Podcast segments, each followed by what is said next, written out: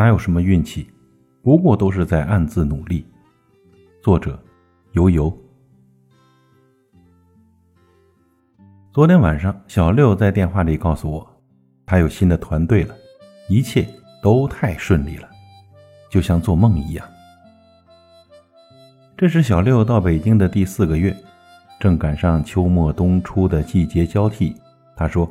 他很爱北京金黄金黄的落叶，也很爱现在开了挂一样的自己。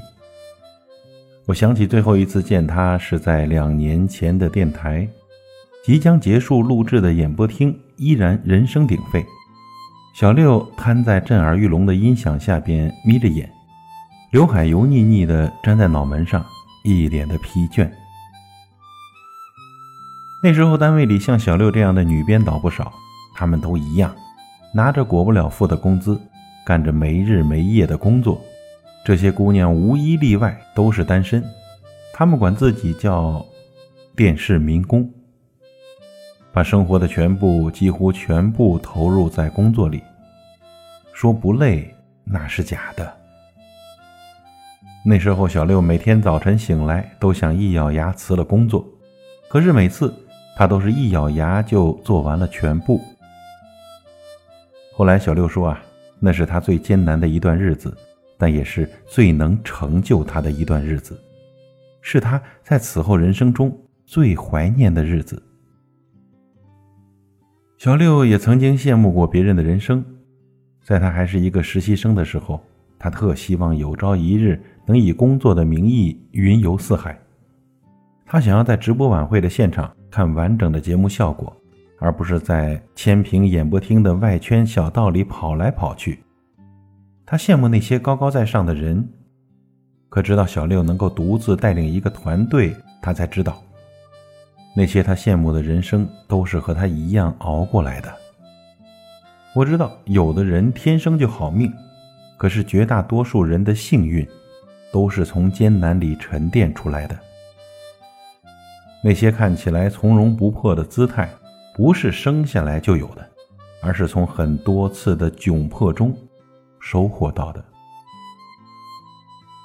那些灰头土脸的日子，或许会挫败我们内心的骄傲，会让我们失去对未来的希望，会让我们怀疑活着的意义究竟是什么。可是，我们终归还是会从那些日子里学会谦卑和踏实，学会一步一个脚印的工作生活。我们会沉在人生的低谷里，积攒所有的马力，直到有一天，那些灰头土脸的日子会成为我们最熠熠发光的回忆。我在云南大理遇到过一个很酷的老板，他有一个漂亮的妻子和一个可爱的孩子，经营着两家很酷的国际青年旅社。在那个面朝洱海的浪漫地方，很难有人不羡慕他与众不同的人生轨迹。但很少有人知道，二零一二年的他，那时候他只是一个一穷二白的莽撞小伙。他买了一张开往南方的车票，用最后的一点钱租了一个两室两厅的套房。最初的想法很简单，他想把所有的房间分租出去，然后自己睡在客厅，这样每个月多出的几百块生活费能够支撑他继续生活下去。那样拮据的生活陪伴了他很长一段时间，他用热水泡着泡面，和合租的陌生人聊着天南地北的故事。那是他人生中最穷的阶段了，但也正是那一段日子，改变了他后来的人生轨迹。他从那些天南地北的故事里找到了方向，找到了从今往后要走的路。后来去到那里的人，都羡慕他的好运，却无人提及。他寄人篱下的时光，各位朋友，好像我们都是这样吧？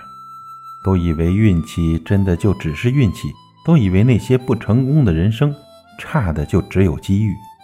可我们都忘了，是我们喋喋不休的抱怨，取代了本该进步的脚步；是我们所享受的眼下的安逸，赶走了我们羡慕的人生。